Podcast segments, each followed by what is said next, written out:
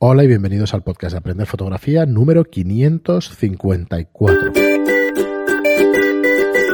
Hola, soy Fran Valverde y como siempre me acompaña Pera la Regula. Hola, ¿qué tal? Muy buenas. Pues aquí estamos en otro lunes más con otro programa de Aprender Fotografía. En el anterior vimos un fotógrafo de, de bodas muy espectacular o muy profesional, no sé cómo, últimamente con fotógrafos profesionales actuales que, que, bueno, vemos de, de, todo tipo. Hoy vamos a ver otro que, que es impactante que, y la verdad es que, bueno, es espectacular lo que hace, tanto de fotografía como de vídeo. Y antes recordaros que tenéis a vuestra disposición aprenderfotografía.online, que es nuestra, nuestra plataforma para que aprendáis fotografía de la manera más fácil y más rápida posible. Son cursos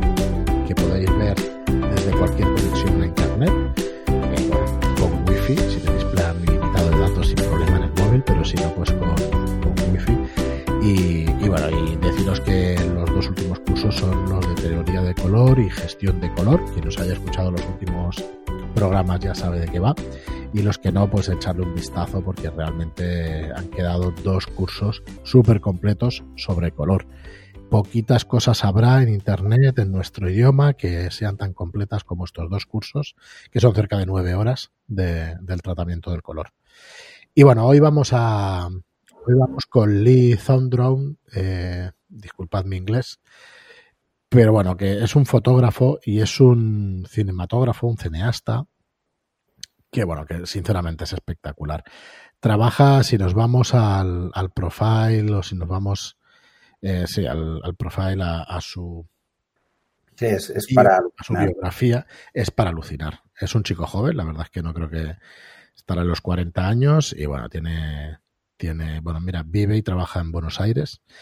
Y bueno, bueno tiene... no, ahora, ahora pone que vive en Nueva York, ¿eh? Living in New York City. Ah, sí, correcto, porque además en el contacto está el, el, el mapa, de, el mapa de, de, Man, de, Manhattan. O sea, él, él, él era diseñador gráfico y hacía álbums uh -huh. de, de artistas y se pasó muchísimo tiempo haciendo, pues eso, encerrado en su habitación, eh, haciendo eso, ¿no? De hecho, está, es eh, director creativo en una agencia que se llama Art Jail, que bueno, que también la podéis ver. Eh, os dejamos en las notas del programa su web y a través de, su perfil, ¿no? de su biografía, pues podéis ver a qué se dedica exactamente. Pero bueno, para que os hagáis una idea, como siempre comentamos, ha trabajado para los estudios eh, Art Jail, Brand New School, Bunker, que todos estos no nos sonarán. El de Mil es muy famoso, este estudio.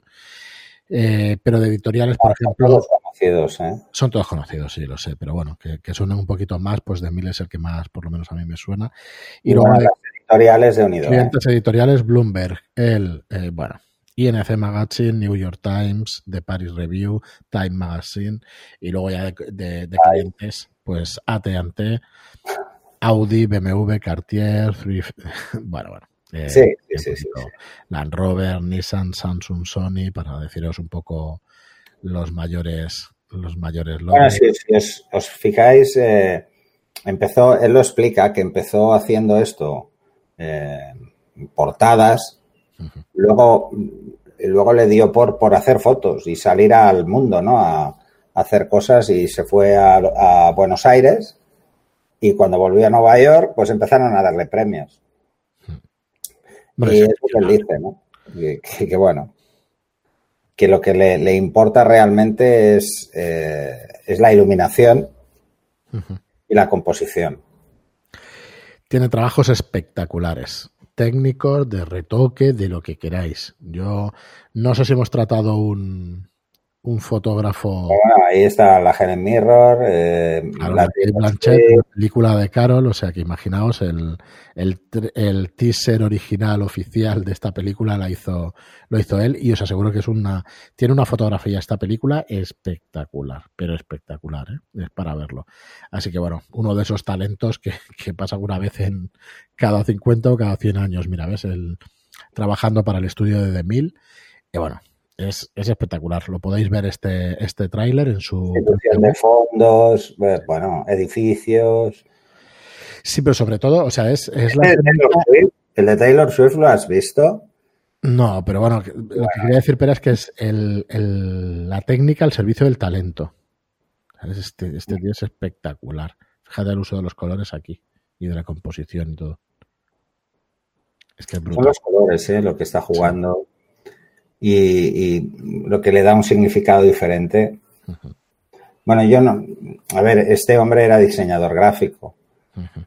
eh, la teoría del color es una asignatura. Corre por sus venas, te diría yo. Es que, es que son asignaturas. Eh, es que yo creo que esto debería pasar por, para todos, ¿no? En general.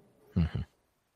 El otro día estaba mirando un, un vídeo en YouTube, por accidente, sobre la teoría del color en peluquería. Uh -huh.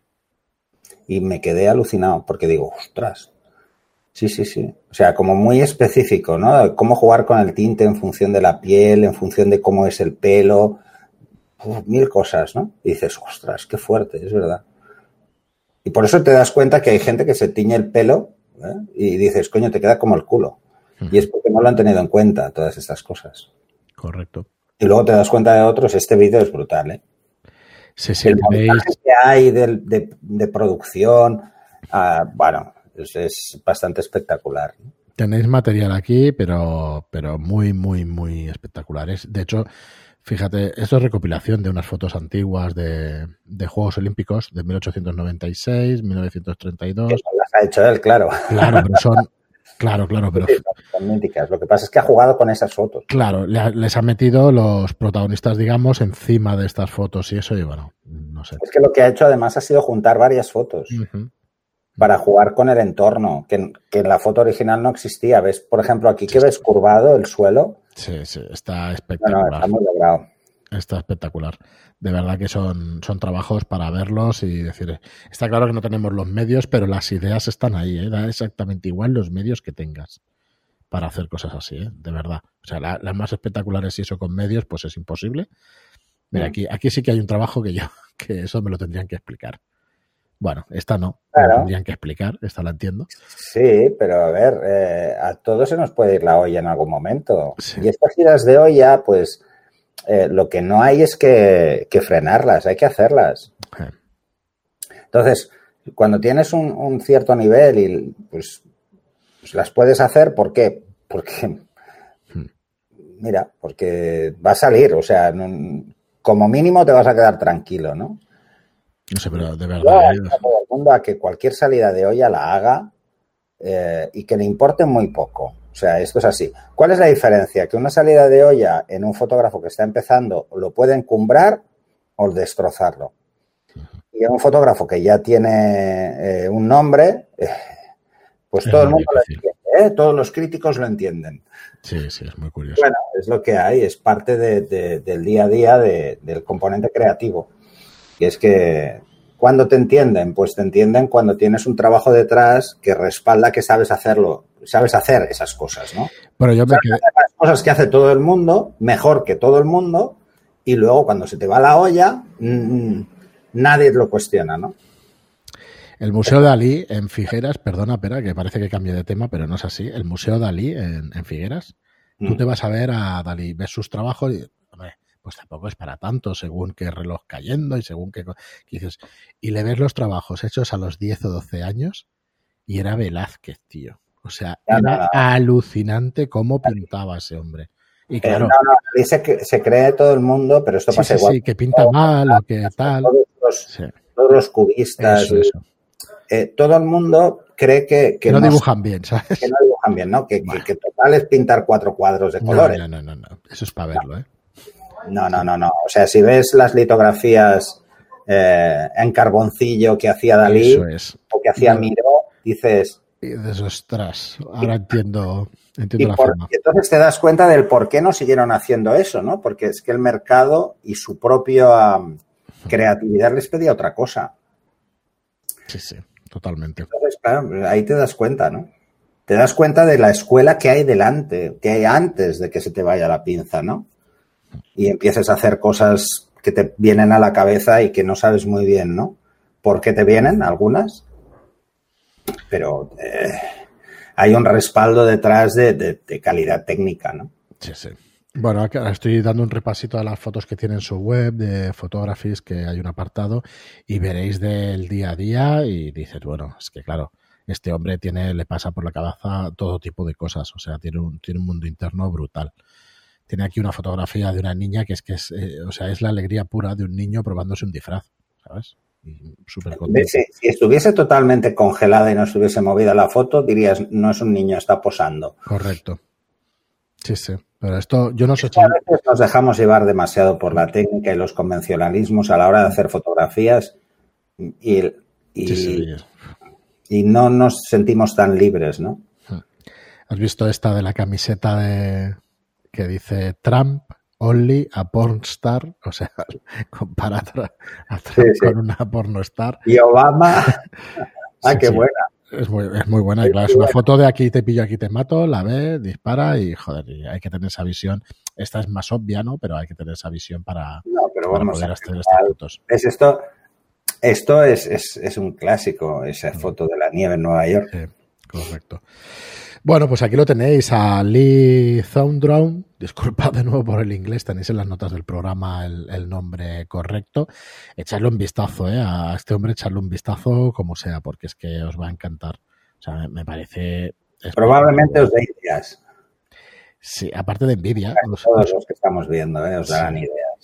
Probablemente también envidia, pero sobre todo ideas, ¿vale? sí, pero bueno, te das cuenta de que, por ejemplo, estas fotos en, un, en cualquier bar, en un café, pues eh, pueden estar muy bien.